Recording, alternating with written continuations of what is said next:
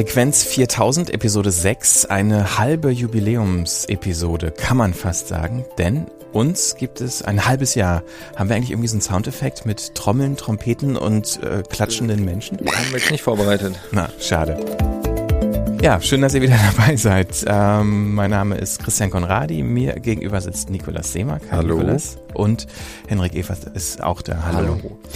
Ja, wir wollen mal wieder über uns selbst reden.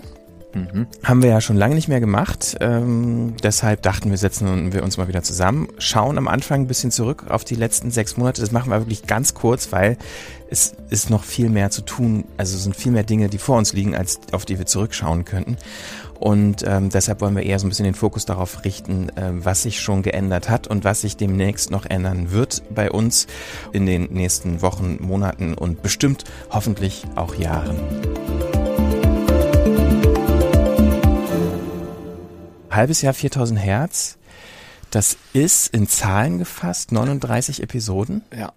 Das ist jetzt die Und 40. Das stimmt, das, das, ist die 40. Das ist auch noch Frequenz ja. 40. Ja. Naja. Insgesamt fast äh, 30 Stunden Podcast Programm. Ist das viel? Ist das wenig? Äh, wie seht ihr das? Ist das irgendwie, äh, habt ihr euch das so vorgestellt, dass wir nach einem halben Jahr 40 Episoden haben werden?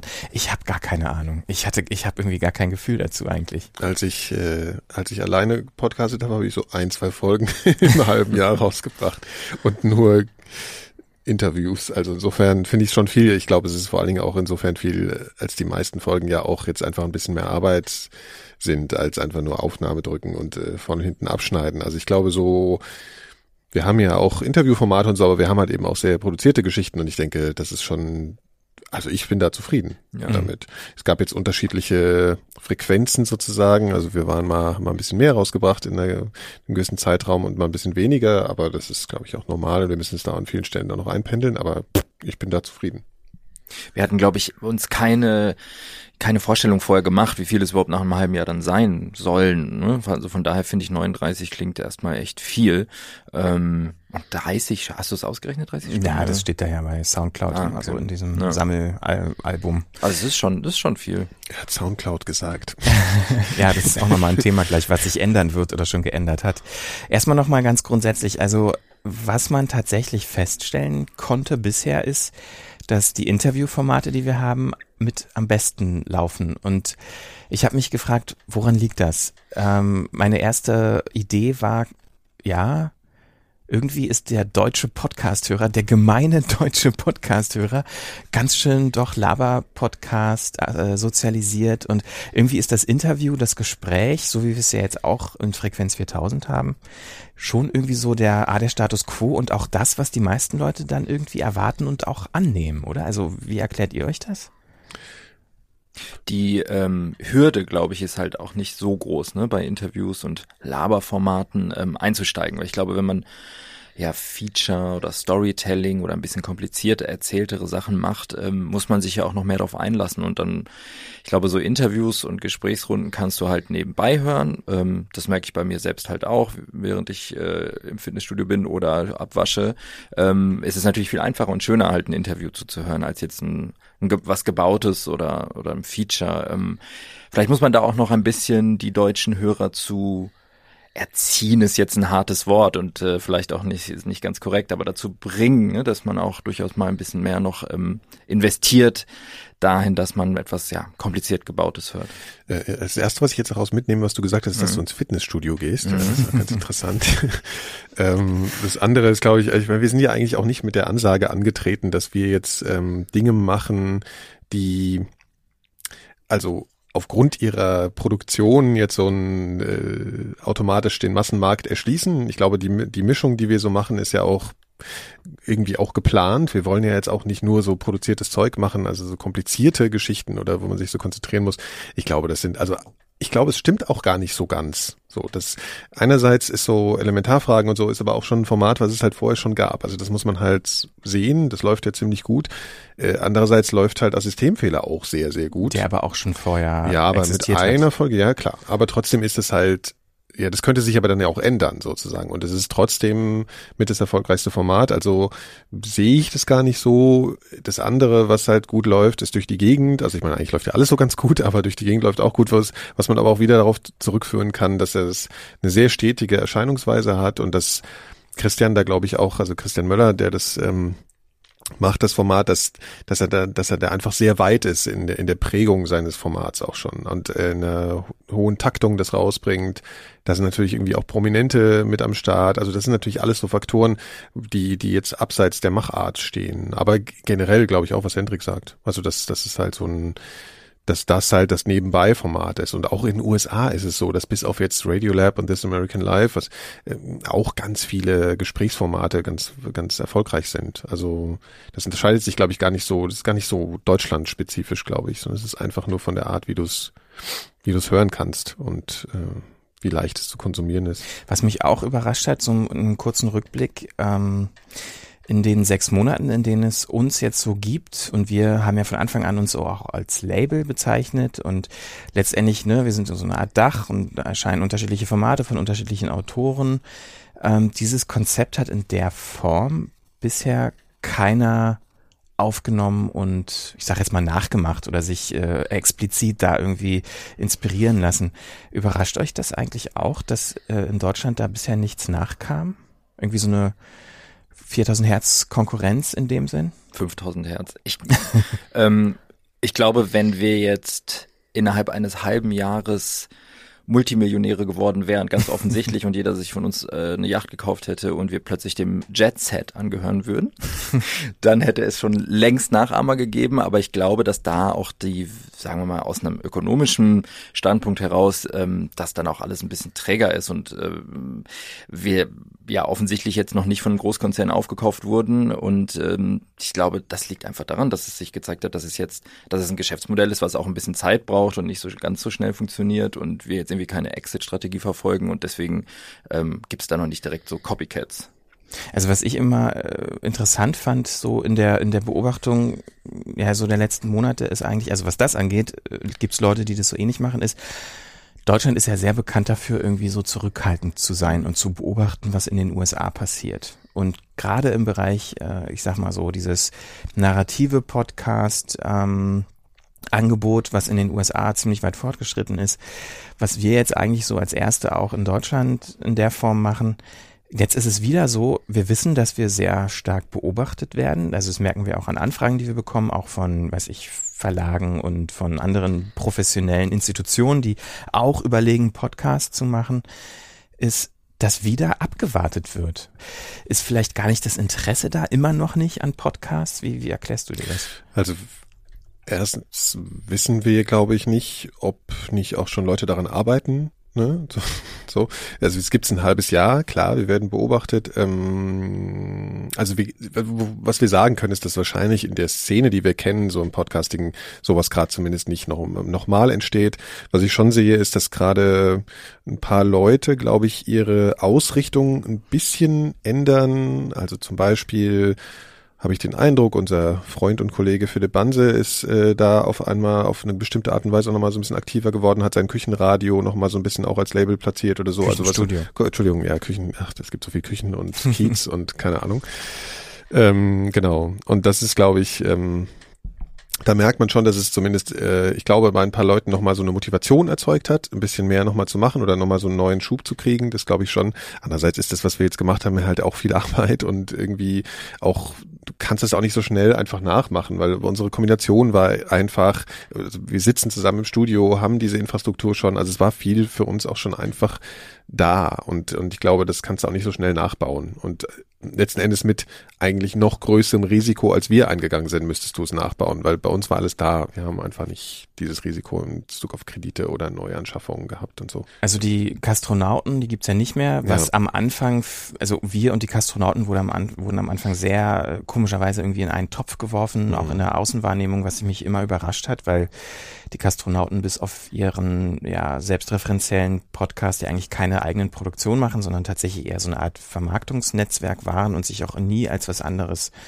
ähm, ja dargestellt haben und wir ja eher eben ein Inhalte-Netzwerk äh, sind. Die gibt's nun nicht mehr, was aber, glaube ich, eher private Gründe waren, warum die aufgehört haben. Hat sich zumindest so, äh, ja, zwischen den Zeilen konnte man das so lesen.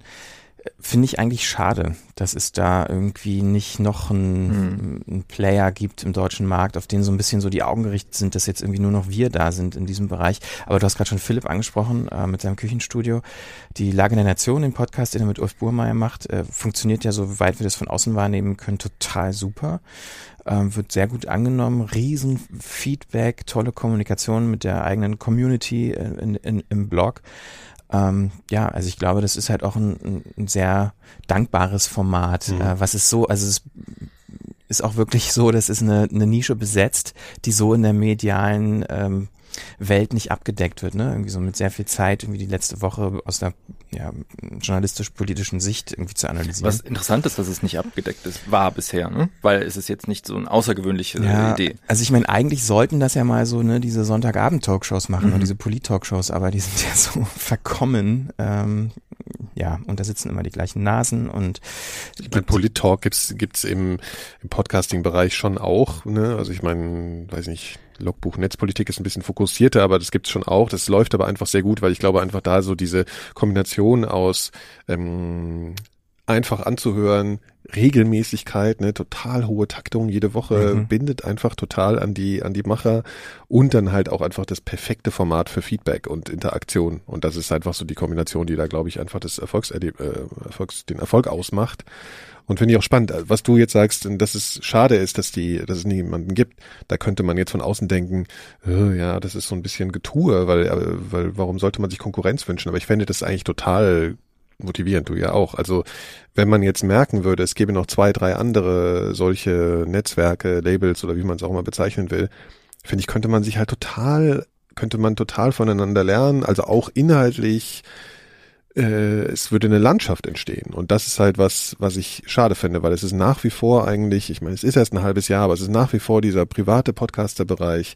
Dann hast du die öffentlich-rechtlichen, die ja jetzt schon äh, anfangen, auch zu versuchen, originär fürs Netz zu produzieren oder eben Podcasts oder so dieses, diese Erzählweisen aufzugreifen, auch nochmal fürs Netz, also die zumindest darüber diskutieren und äh, ab und mhm. zu passiert da mal was.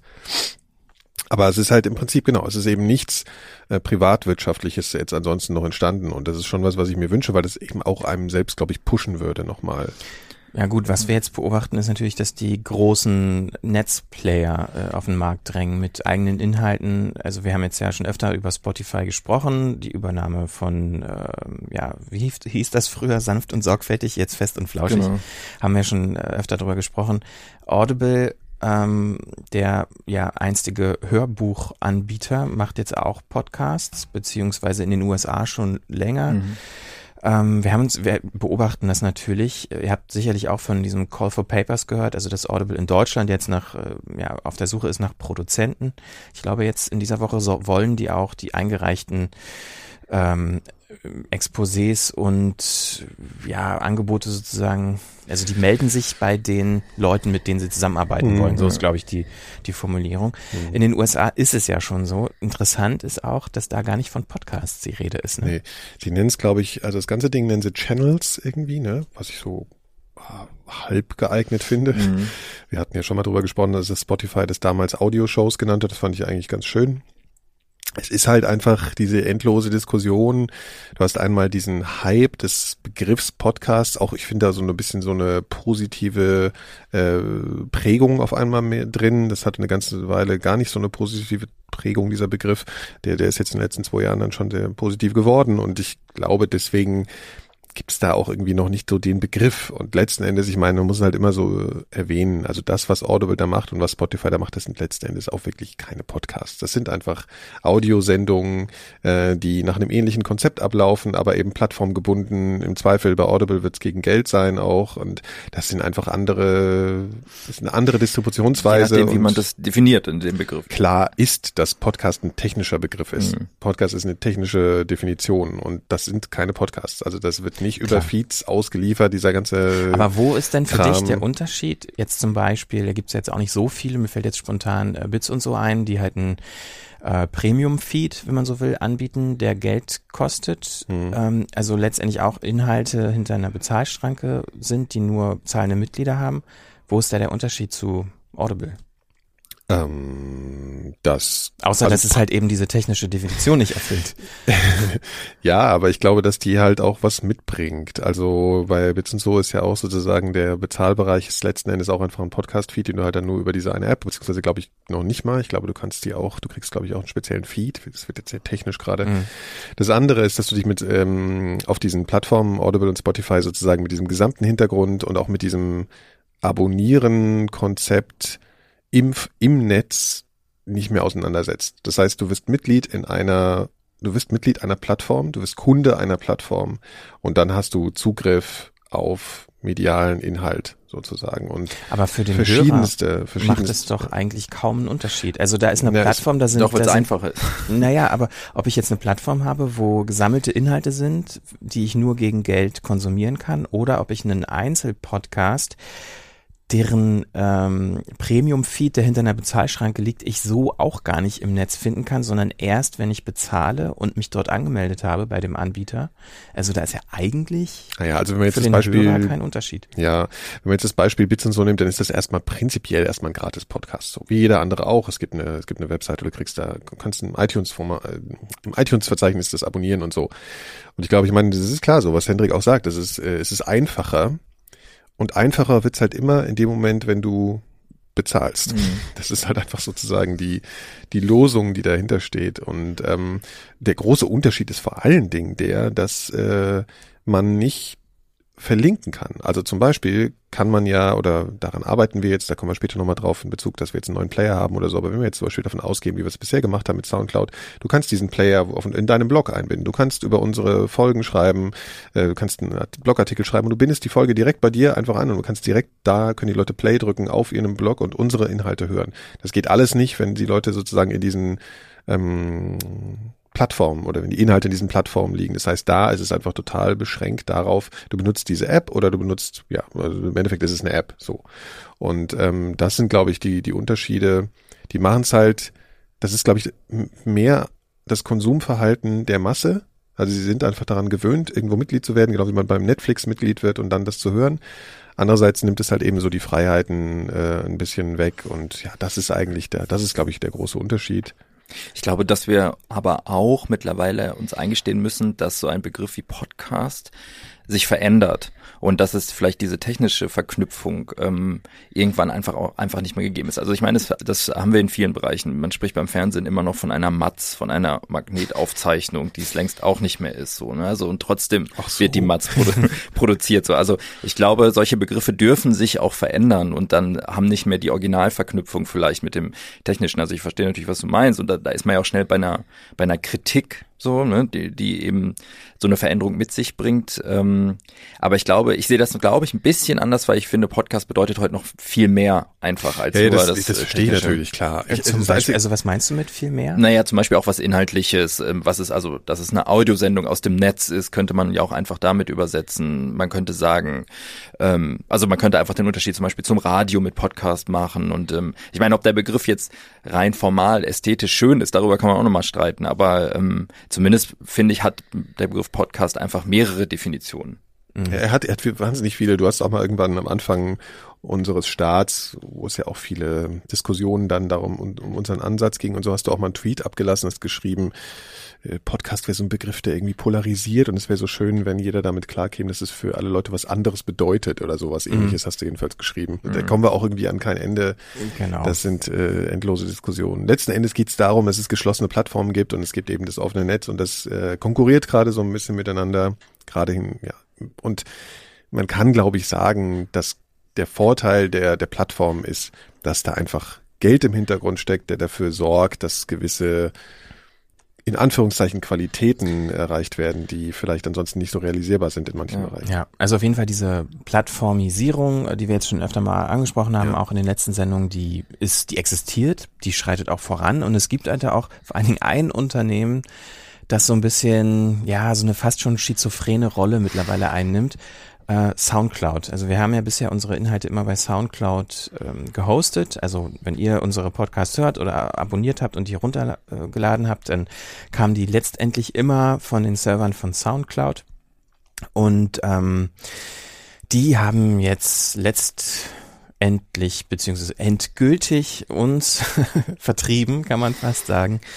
Ähm, und ja, also diese Schizophrenie ist eigentlich insofern zu erklären, als dass sie einerseits doch so das offene Netz unterstützen, indem sie halt einen Player anbieten, den man in jede Webseite integrieren kann. Ähm, gleichzeitig wollen sie auch irgendwie eine Plattform sein und wollen ihre Apps pushen für diverse Smartphones, äh, die es so gibt. Und diese Strategie scheint jetzt irgendwie weiterzugehen, also dass sie mehr in Richtung Plattform wollen und weniger in Richtung, Richtung offenes Netz. Und deshalb haben sie jetzt entschieden, einfach mal ohne überhaupt irgendwen vorher zu informieren, so einen riesengroßen Banner über ihre Player zu legen, die in Webseiten integriert sind. Und wenn ihr mit einem Handy angesurft kommt und auf Play drücken wollt und unseren Podcast hören wollt, dann sagt äh, SoundCloud, installiert ihr doch mal bitte schön die App.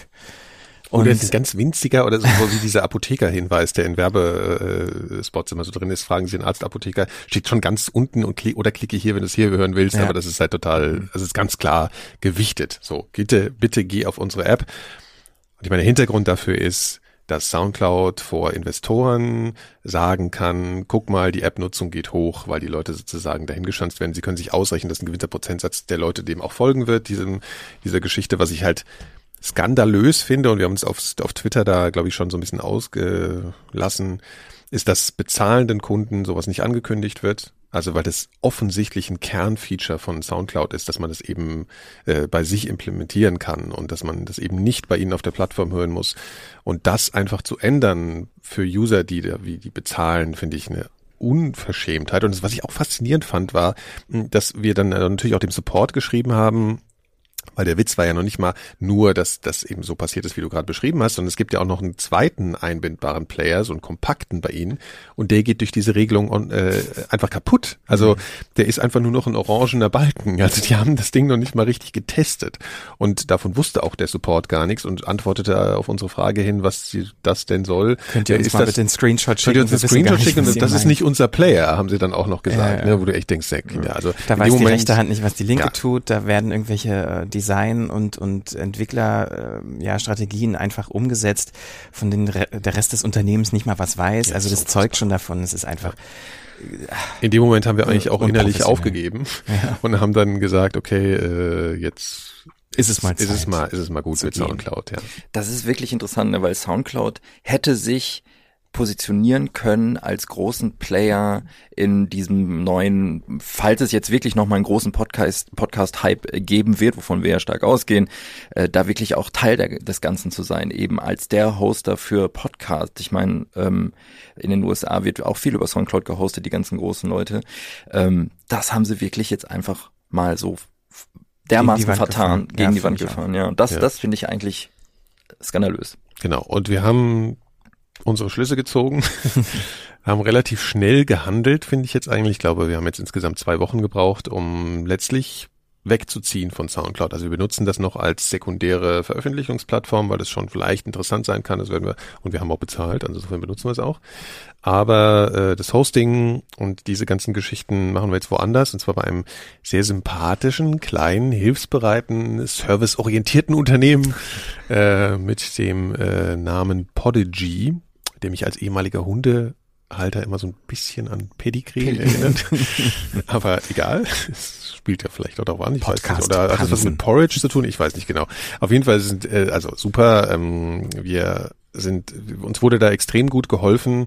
Ich kann das im Endeffekt nur empfehlen, deinen umzuziehen. Es gibt einen neuen Player, den wir jetzt so langsam schrittweise implementieren, also beziehungsweise auch um Funktionen erweitern, die alle ähm, dem entsprechen, was so bei Soundcloud eben auch so möglich ist. Äh, so eine Hüllkurve gibt's jetzt nicht, aber Implement, also Einbindung in andere Webseiten und diese ganzen Geschichten und äh, Kapitelmarken. Ja, und mehr Beispiel. auch als genau. Soundcloud. Mehr als Soundcloud, ja. Also es gibt auch Kapitelmarken, Funktionalitäten und solche Geschichten. Die sind da jetzt alle drin.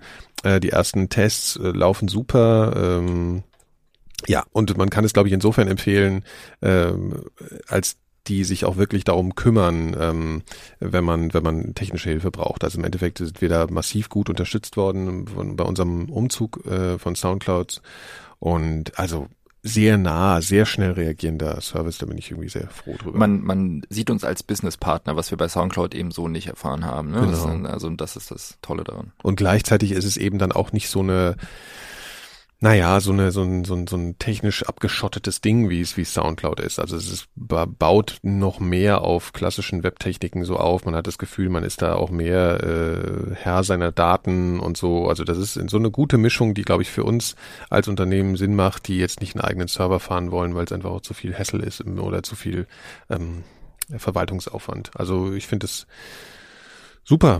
Ja, und vor allen Dingen, weil man halt auch A, direkt im Kontakt ist und die mhm. Kommunikation auf mhm. Augenhöhe geschieht, ne? Mhm. Und ähm, wir sogar ja Zugriff haben auf den Chefentwickler, wenn man so möchte. Genau, genau. Und wenn wir mal irgendwie eine Frage haben oder eine Anregung, dann ist auch immer jemand erreichbar und das ist äh, ja Gold wert. Ja. So genau, und das kann man letzten Endes auch Leuten empfehlen, die jetzt auch mal einen kleinen Podcast oder so starten, dass sich sich das mal angucken, weil es eigentlich dieselbe denselben Komfort bietet wie SoundCloud, nur eben einen funktionierenden Service äh, hat. Und ähm, wenn man sich halt äh, genau nicht dafür entscheidet, alles selbst zu machen, sondern so einen Mittelweg gehen will und will nicht gleich auf so eine fette Plattform, dann ist Podigy, glaube ich, eine sehr, sehr gute Mischung aus beidem. Aber die ja, Änderung und die Justierung an der Technik ist nicht das Einzige, was wir vorgenommen haben und was nee. wir noch vornehmen wollen.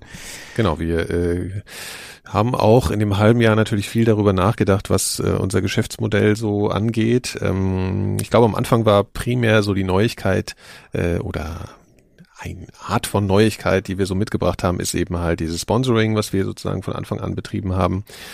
Das äh, ist schwierig, wie man vielleicht auch daran merkt, dass wir euch nicht zu bomben mit ständigen Sponsorhinweisen. Also da, da gibt es, ist auch einfach eine, eine große Arbeit da, die entsprechenden Firmen zu finden, die das machen wollen. Äh, insofern erweitern wir sozusagen unser Geschäftsmodell auch schrittweise und haben da so verschiedene Ideen. Äh, Auftragsproduktion, wir haben eben schon mal von Audible gesprochen. Das wäre eine Auftragsproduktion, also wir haben auch Konzepte eingereicht bei Audible, ähm, genau. Unter den gleichen Bedingungen wie alle auch. Wie alle anderen natürlich. Also klar, mal ja. schauen, ob wir da auch äh, angenommen werden ja. oder ob da Inhalte von uns bald erscheinen, das wissen wir noch nicht. Genau, und Auftragsproduktion äh, heißt natürlich auch in ganz klassischer Hinsicht, also das haben wir gemerkt, dass ganz viele Firmen auf Anfragen, äh, ob sie bei uns sponsern wollen, mit der Gegenfrage geantwortet haben, wollt ihr vielleicht für uns äh, einen Podcast produzieren mhm. oder Stiftungen oder wie man es halt eben auch schon in anderen Bereichen so im Podcasting kennt. Also da gibt es sehr viele Anfragen und äh, letzten Endes wird es so sein müssen, dass wir uns auf verschiedene finanzielle Säulen stellen und da natürlich dann auch ähm, trennen, wenn wir Auftragsproduktion machen von unseren, dass wir das trennen auch von unseren normalen Inhalten. Äh, aber das wird, es wird ein weiterer Bereich sein, um den wir uns kümmern müssen. Wir sind äh, drei Auftrags, also beziehungsweise sind drei Produzenten hier bei 4000 Hertz. Das heißt, es ist auch eine große Herausforderung, das alles gleichzeitig bedienen zu können.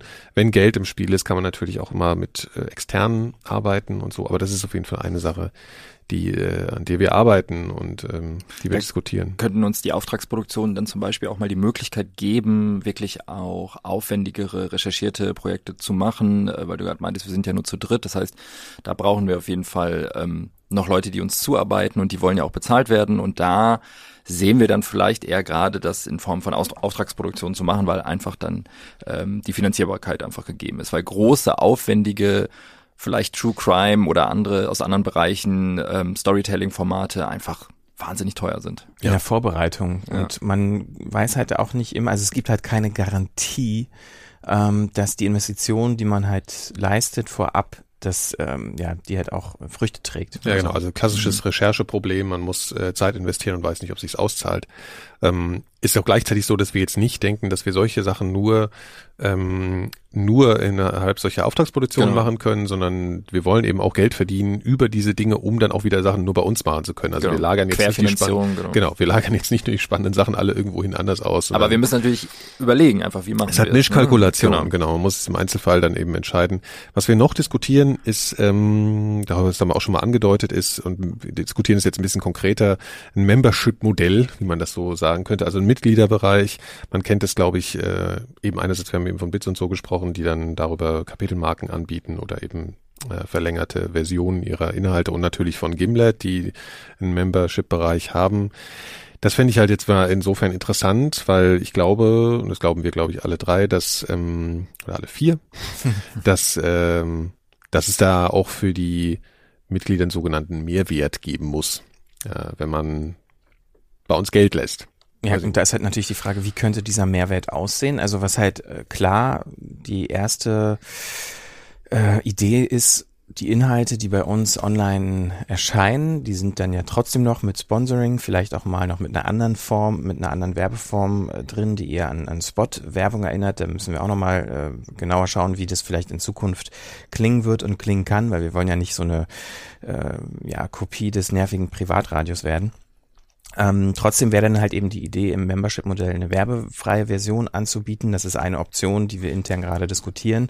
Und natürlich auch exklusive Inhalte, die dann eben für die Leute bereitgestellt werden, die äh, uns finanziell unterstützen.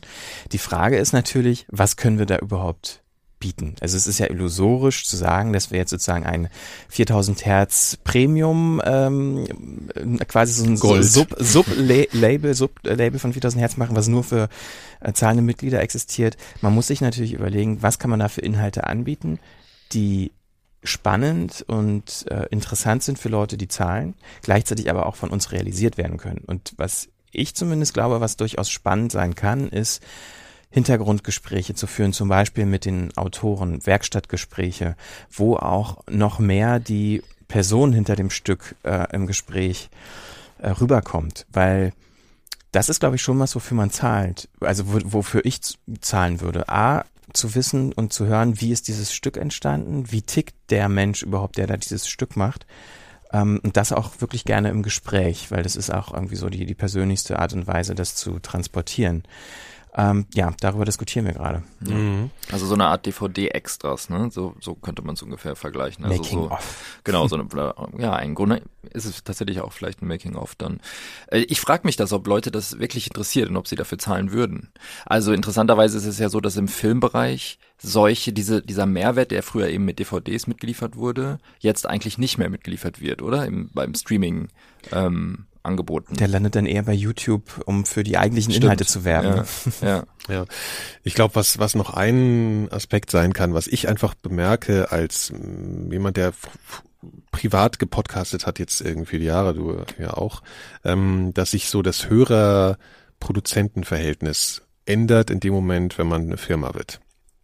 Ähm, Finde ich total nachvollziehbar auch, weil man anonymer ist, weil Leute einfach einen anderen Zugang zu einer Firma haben als zu Einzelpersonen. Und ich glaube, wir sind weniger anfassbar, nenne ich es mal, äh, so als 4000 Hertz, als ich oder du oder wie auch immer vorher waren, als wir so unsere Dinge privat gemacht haben. Und ich, ich habe so den Verdacht, dass, oder ich könnte mir vorstellen, dass so ein Bereich mh, oder dass die Leute sich von so einem Bereich wünschen, dass sich das ein bisschen anders anfühlt dann. Also das heißt, du gehst in so einen Mitgliederbereich und erwartest dann einfach eine größere Nähe. Und das kann natürlich funktionieren über so eine, über so, was du jetzt gesagt hast, über so Werk Werkstattgespräche und so. Ich glaube aber auch so durch ein paar einfach unterhaltende äh, Gimmicks, keine Ahnung, wir haben, ich habe da jetzt so ein paar Ideen, die muss ich jetzt auch nicht gleich erzählen, aber so ein, äh, so Dinge, die einfach wirklich auch ähm, einfach Spaß machen und nicht nur so eine Ernsthaftigkeit haben wie so, eine, so ein äh, analytisches Gespräch oder so. Und dass man halt Elemente herstellt, die diese, die diese Nähe auch wieder noch mehr herstellen. Und ich glaube, weil darüber funktionieren Podcast funktioniert ganz viel über diese Geschichten. Das ist einfach auch so die Erfahrung. Ganz viele, früher haben mir ganz viele Hörer geschrieben, ja, Podcast ist die Nähe zum Produzenten. Und eine, eine Firma fühlt sich einfach anders an. Ne? Und das, das finde ich halt auch irgendwie so, wir haben einerseits tolle Zahlen, wir haben tolle Presse, wir haben, es funktioniert irgendwie alles toll, aber ich habe das Gefühl, ich bin viel weiter weg von, vom Publikum als vorher.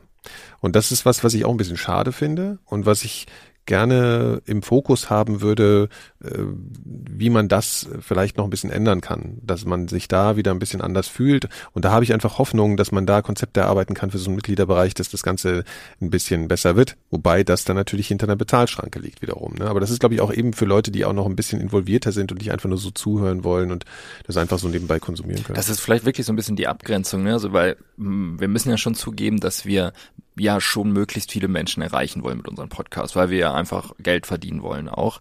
Ähm, nichtsdestotrotz achten wir natürlich darauf, dass wir unsere Inhalte auch selber gut finden. Ähm, auch. aber ich glaube, genau, nebenbei, ähm, je größer dein Publikum ist, desto weniger intim ist es, ganz klar. Und vielleicht könnte man es schaffen, mit so einem Membership-Modell dort halt Intimität einfach herzustellen. Ich glaube, das ist der Weg. Die Ne? Nische in der Masse. Das ja, ist vielleicht das ein Neue. bisschen. Ja, genau. Das Da ist der VIP-Bereich. Ja. Nee, es ist vor allen Dingen der, äh, Ja, aber das ist wirklich ganz interessant. Ich finde das ganz, also dieses Nische wird ja auch von ganz vielen Leuten, die Podcasts machen, eben als positiv belegt, dieser Begriff.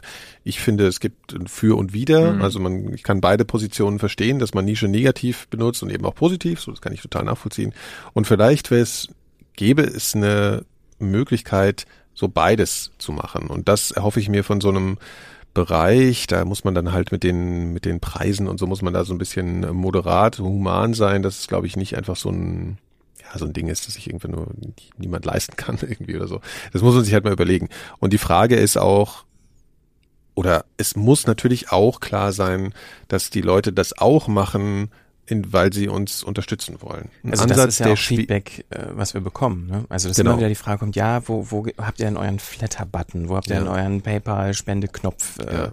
Haben wir bisher alles nicht. Haben wir alles nicht, weil wir, wenn wir sowas machen wollen, das dann event im Zweifel selbst entwickeln oder eben nicht uns wieder nicht abhängig machen wollen von Plattformen, die in dem Bereich natürlich auch so eine Rolle spielen. Man muss auch sagen, also zumindest ist das meine persönliche Meinung, dass Membership-Modelle, ähm, wie sie bisher existieren im Podcast-Bereich, nicht aus meiner Sicht nicht wirklich funktionieren.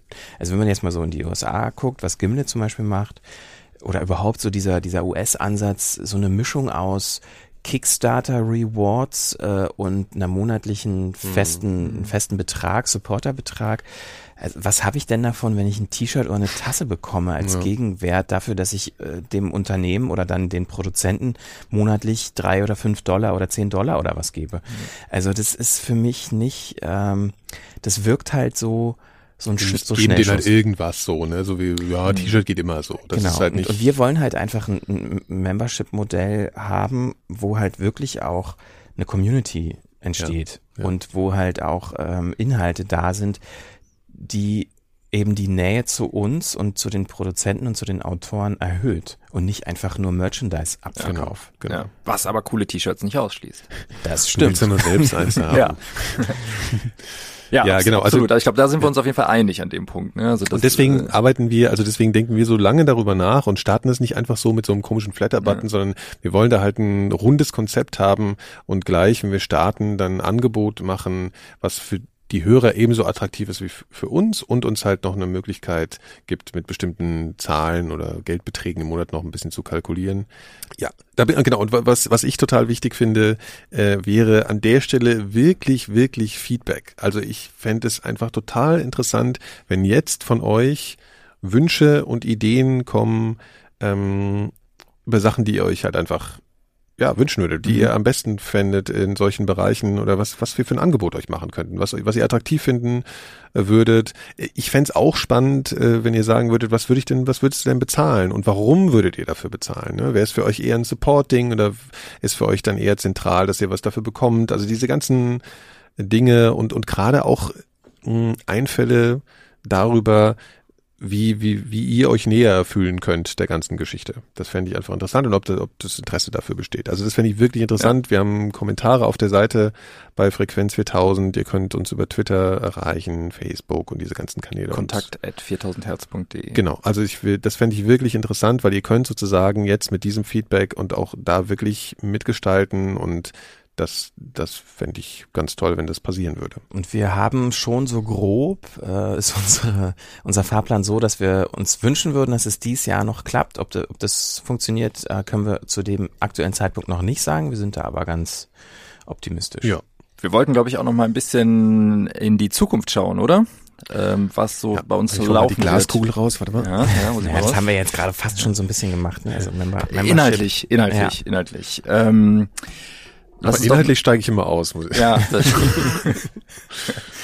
ähm, es ist auf jeden Fall so, dass wir ziemlich viel, wie sagt man so schön, Eisen im Feuer haben. Ja, Eisen im Feuer. Du hast zum ähm, Glück nicht Pipeline gesagt. Ja. Das hätte ich dir jetzt Eisen, Eisen der Pipeline. Pipeline. Oh, das klingt gefährlich. Ja. Ähm, genau, aber es passiert auf jeden Fall ganz viel und wir hoffen demnächst noch mit vielen neuen tollen Podcasts äh, rauskommen zu können. Ja. Ich glaube, demnächst kommt auch schon eine neue Systemfehlerfolge, oder? Also der Arbeitstitel, mal gucken, vielleicht wird ja auch dann der finale Titel ist äh, Kunstfehler.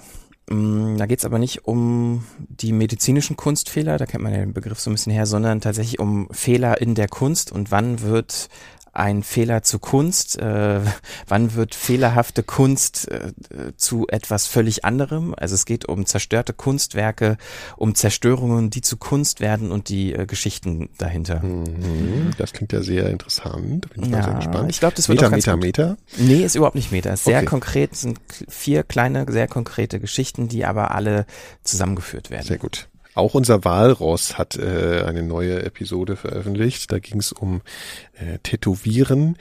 Ich finde ja immer dieses Geräusch von diesen Maschinen so ein bisschen gruselig. Gleichzeitig habe ich mir immer schon gedacht, ich weiß nicht, wie es euch geht, dass man, ich würde ja gerne einfach mal wissen, ganz kurz, wie sich das anfühlt. Und ich habe einfach gedacht, ich mache mir irgendwo so einen winzigen Punkt hin. Und wenn es nur äh, irgendwo ist, wo hoffentlich nie jemand hinsieht. also so einfach so, dass ich dachte so, okay, ich äh, würde es gerne mal so. Also ich glaube, wenn ich wie Walrus sozusagen in die Tattoo-Szene gehe, in die Tätowierung, Tätowierstudios, mich mit Leuten unterhalte, die sich tätowieren lassen und die tätowieren, ähm, dass ich dann sehr versucht gewesen wäre, mir einen winzig kleinen Punkt Ja, auf jeden Fall. Und falls wir jetzt über Dinge reden, die ihr noch gar nicht gehört habt, hören wir auch mal ganz kurz in die letzte Walrus and the Bear Episode rein, die heißt Inked Up. So how, how do you hold this thing? Like this? Yeah. Look at that. This is good. I good. generally try to not have this thing resting on my hand though. Yeah, it's more like this. All right, fire it up, bad boy. Okay, this is kind of intense. Yeah, wait, I first have to get used to the feeling of. Yeah, Walrus is not really a bad boy. He's more like um like a walrus. Alright, no, no, I can do this. I can do this. Like this? Alright. Oh, dear God. Oh, how is this ever gonna turn into a kitty cat? Uh, um. Kitty's got ears. Kitty, he's got ears. Uh, it needs to have a, like a little. Whoa! Uh, that's all right. That's all right. Well, eyes, uh, eyes. They have a little bit like. Uh, oh, I know what kind of eyes they have, but this is gonna be tricky. I made it way too small. Und äh, auch äh, Walrus äh, wird jetzt äh, als nächstes dann seinen zweiten Teil seiner äh, Abhandlung der jüdischen Gemeinde, der Jewish Community in Berlin ähm, veröffentlichen und dann gibt's Döner. Das ist ein ganz schöner Kontrast. Ja. Also äh, Walrus ist, äh, der geht polarisiert, sage ich mal so, in seinen, in seinen äh, thematischen Ausrichtungen. Da gibt's dann auch eine kleine Party, da kann er jetzt gleich mal was zu erzählen. Wir rufen den mal an.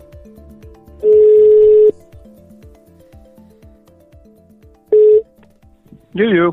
Hey Wouter. Hi. Hallo. Hey. Hallo. Sag mal, ähm, wir wollten ja mal kurz so ein bisschen so ein Update von dir äh, bekommen. Ähm, vielleicht kannst du mal kurz erzählen, worum geht's eigentlich in den nächsten Folgen? Wenn ich das noch richtig auf dem Schirm habe, kommt als nächstes die der zweite Teil der Jewish Community und dann die Dönerfolge, richtig?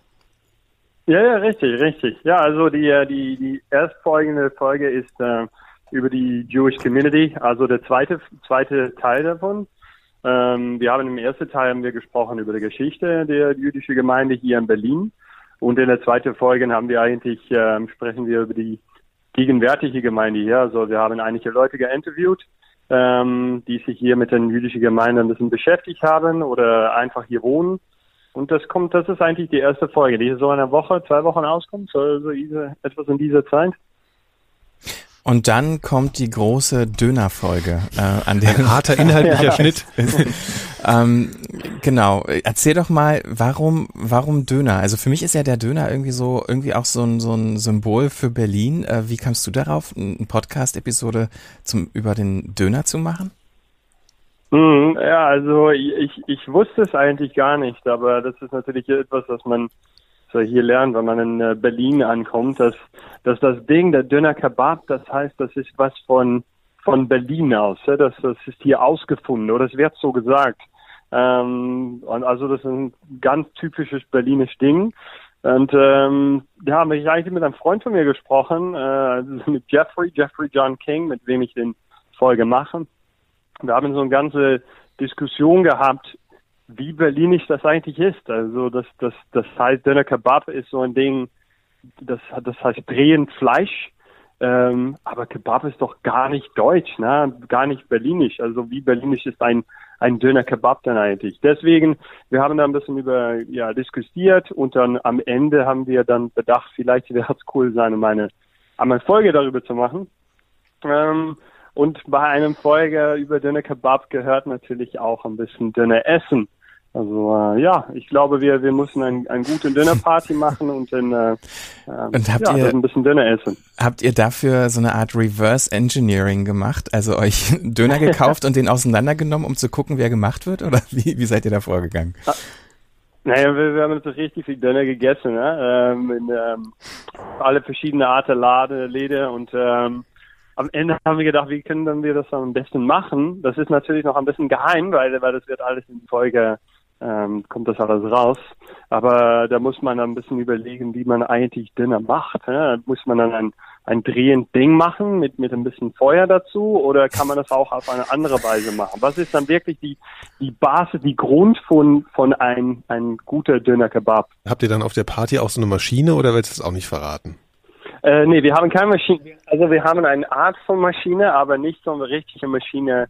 Ähm, am Ende dieser Folge kommen wir auch so ein bisschen daraus, dass ähm, da braucht man auch vielleicht nicht so ein Ding. Ja? Das, das ist vielleicht nicht der, der Grund oder der Basis von einem guten Döner Kebab, so Maschinen. Du hast jetzt die Party schon angesprochen. Also es gibt äh, nicht nur eine Podcast-Episode zum Thema Döner, sondern auch eine äh, Party, die dann auch Teil der Episode wird. Und äh, erzähl doch mal. Ja.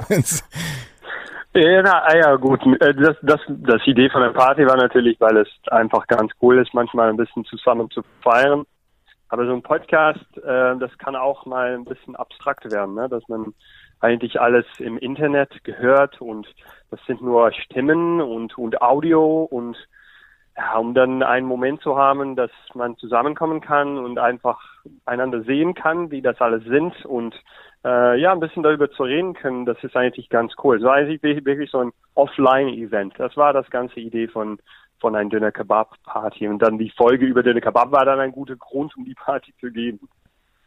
Ist das denn jetzt eine öffentliche Einladung eigentlich auch an die Hörer? Ja, ja, auf jeden Fall. Also am 6. August gibt, äh, wird diese Party gegeben in Treptower Park. Also hier in Berlin. Ähm, und ja, jeder, der vorbeikommen äh, möchtest, äh, super gerne. Also die, die, wir machen da Döner Kebab, die ist alles äh, umsonst. Also die könnt ihr einfach vorbeikommen, Oh.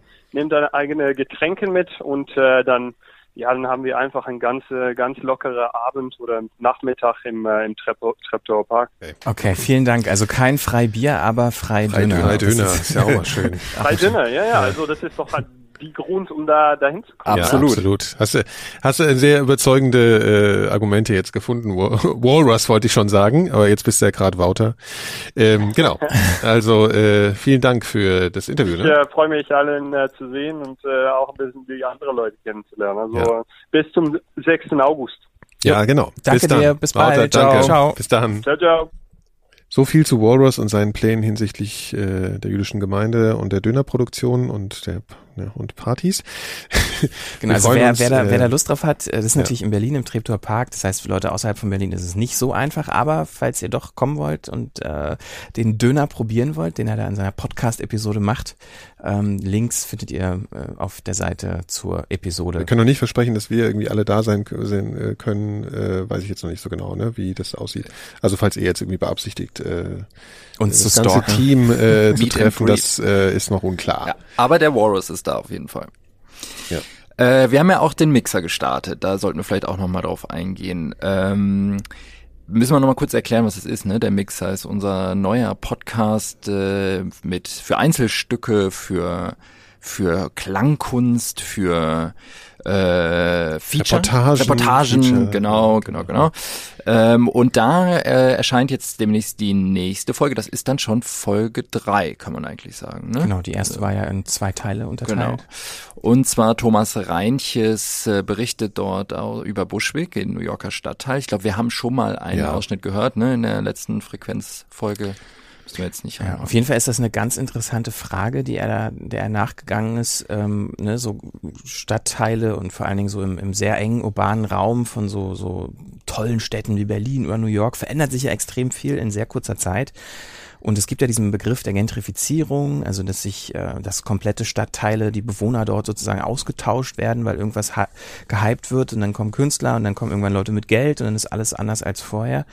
Äh, der Thomas hat sich mal so ein bisschen auf die Suche danach gemacht, wie fängt das überhaupt an? Und er hat behauptet zumindest in dem Stück, eine Person gefunden, die sozusagen diesen ursprünglichen Wandel verursacht hat. Ist Ähm, angestoßen, ne? angestoßen also so, hat. ja. so dieser, Und das- der, ja. Also auf jeden Fall diese Frage irgendwie genau, so ein, so ein sehr fast schon gesellschaftlich-politisches Thema aufzurollen, sehr konkret versuchen auf eine Person zurückzuführen, finde ich ist ein sehr interessanter Ansatz und ich bin sehr gespannt aufs Stück. ein gewagter Ansatz auch, Ja. aber aber natürlich äh, irgendwie auch nachvollziehbar. Also das erscheint erscheint demnächst äh, so in den nächsten ein zwei Wochen würde ich mal sagen erscheint das im Mixer. Darauf folgt dann ein eher künstlerisches Stück. Ich glaube, da sagen wir noch gar nicht so viel zu von Julius Stucke. Ähm, wir haben ja auch gesagt, dass wir euch ein bisschen herausfordern wollen an manchen Stellen und vielleicht auch mal ein bisschen mehr in die künstlerische Richtung gehen. Und ähm, genau, das wird so ein Stück werden. En garde. Julius ist, äh, äh, wir sitzen hier auch im Radiobüro, das haben wir, ich weiß gar nicht, ob wir das schon mal so erzählt haben. Äh, 4000 Hertz ist ja so aus so einer Gruppe von zehn freien Radiojournalisten im weitesten Sinne äh, hier entstanden, äh, die alle hier so Coworking machen in unseren Räumen und äh, wir haben uns daraus gegründet. Und Julius ist ein äh, freier Kollege, der hier auch im, Büro- ist. Äh, noch nicht so lang. Ja, genau. Genau. Und die Aufnahmeprüfung ist das Stück, was er für uns gemacht hat. Ja, genau, sonst fliegt er wieder Genau. raus. Nein, auf jeden Fall geht es um du Bescheid, Klangkunst. Julius. Und ähm, darum wird wiederum interessant sein, wir sind uns noch nicht 100% einig, ob wir das überhaupt in irgendeiner Art und Weise anmoderieren werden, sondern vielleicht werdet ihr sozusagen einfach ins kalte Becken der Klangkunst geworfen und ähm, mal schauen. Ja. Ja. Ich finde Erklären immer schwierig. Könnte ich auch gar nicht. Nee, Äh, das ja sowieso nicht. erklären. Ja, ja, genau. Und dann äh, äh, Laura will ja auch noch was machen, ne, Hendrik? Ja, die Laura war ja praktisch unsere, die Autorin unseres Premierenstücks aus Delhi und Laura war schon wieder unterwegs. Ja, Ja, Laura war jetzt in Kolumbien für uns unterwegs tatsächlich und ähm, hat da eine ganz interessante Geschichte mitgebracht. Es geht im Groben um, was sagt man, Transgender-Prostituierte, ist das der richtige Begriff, ähm, in Kolumbien. Eine, glaube ich, ziemlich spannende, auch ziemlich harte Geschichte. Ähm, Mit vier Protagonistinnen genau. äh, auf dem Strich im Bordell. ähm, also es, es wird sehr explizit werden, das können wir glaube ich schon mal sagen. Ähm, wir wollen da jetzt aber auch nichts irgendwie skandalisieren oder irgendwie äh, in irgendeiner Art und Weise äh, ja das irgendwie aufbauschen. Es wird halt einfach so Ist halt Realität. äh, Genau, also für, für etwas weich betuchte Ohren ist es vielleicht, wird es hart äh, werden, auch explizit im Sinne von ähm, ja, Pornografie und Sexualität, so sehr explizit. Aber äh, diese Geschichte braucht das, weil das die Realität dort einfach so ist und wird auch sehr persönlich sein, wird äh, einen Einblick in so ein in so ein Paralleluniversum geben und ähm, das wird sehr interessant. Also ich, wir haben jetzt noch tatsächlich selber noch gar nichts gehört konkret. Wir haben jetzt mit ihr gesprochen. Wir sind an dem Punkt, wo ähm, sie noch an dem Skript arbeitet. Wir kriegen in den nächsten Tagen, Wochen das Manuskript von ihr, werden es dann lesen und mit ihr Rücksprache halten und uns dann auch nochmal über die Form der ähm, Präsentation unterhalten. Es wird, wird diesmal anders klingen als die Geschichte von ihr in Indien. Ja, wir haben versucht, ein bisschen das Feedback aufzunehmen, auch was wir zum ersten Mixer hatten und ähm, werden äh, ja versuchen, das jetzt mal auch ein bisschen anders zu machen. Wo Laura sich mal rumtreibt, ne? Ich bin immer in Kreuzberg, dann mal in Friedrichshain. Mhm. Neukölln auch hin und Ja. wieder. Und sie äh, Kolumbien, Indien. Ein Wahnsinn. Ja, ich glaube, eine Syrien-Geschichte wartet auch noch, Ach, die aber in Berlin spielt. Aber da können wir noch nicht viel drüber sagen. Syrien in Berlin. Ja. Also der Mixer ist auf jeden Fall Zeit. schon mal pickepacke voll und ähm, es lohnt sich, ihn zu abonnieren, wer ihn noch nicht abonniert hat. Selbstverständlich, ja. Und wir, ich muss jetzt auch noch mal mittendrin, und das mache ich am Ende auch gleich noch mal, äh, mal darum bitten, wir freuen uns über Rezensionen bei iTunes. Ihr helft uns. Es freut uns einfach wahnsinnig, wenn wir merken, dass ihr uns äh, ja, dass ihr uns Feedback gibt auf verschiedenen Ebenen. Und äh, ich will darüber dafür nochmal dazu nochmal aus äh, aufrufen. Mein Gott, so viel Sprechfehler in einem Satz. Soweit äh, ja unser Vorausblick, äh, was die nächsten Episoden verschiedener Formate angeht bei uns. Ähm, deshalb können wir eigentlich auch noch mal vorausschauen, was es in der nächsten Frequenz 4000 Episode geben wird. Da können wir nämlich auch schon drüber kurz reden. Wir wollen uns mal damit beschäftigen, inwiefern Podcasts bei öffentlich-rechtlichen Rundfunksendern äh, funktionieren und haben dort ein sehr schönes Beispiel parat, ähm, worüber wir reden werden, und zwar der Anhalter. Vielleicht habt ihr das gehört. Ähm, eine Produktion von WDR 5, ähm, beziehungsweise von Stefan Beuting. Sven Preger. Und Sven Preger. Und ähm, zumindest einen von beiden werden wir in der nächsten Folge hier zu Gast haben und wir werden mal genau darüber reden, wie sich eigentlich so eine öffentlich-rechtliche Podcast-Produktion unterscheidet, weil das Besondere daran ist nämlich, eigentlich war es natürlich als Radiostück geplant, aber soweit wir das schon mal wissen, unter der Voraussetzung der Autoren, dass es auch als Podcast mhm. erscheint und auch so als eigene äh, Form wahrgenommen werden kann im Netz. Und ja. find, ich finde, es hat eigentlich sehr gut funktioniert und da wollen wir drüber reden. Sehr aufwendige Produktion, sehr aufwendige Recherche, die sogar über Jahre ging. Also ich habe alle fünf Folgen gehört, fand die sehr gut und bin schon gespannt aufs Gespräch. Das dann in der nächsten äh, Folge Frequenz 4000 und damit sagen wir jetzt auch mal langsam Tschüss. Ihr habt ja noch sehr viele Podcasts, die ihr hören müsst von 4000 Hertz. Also vielen Dank fürs Zuhören und bis bald. Vielen Dank. Danke. Tschüss. Tschüss.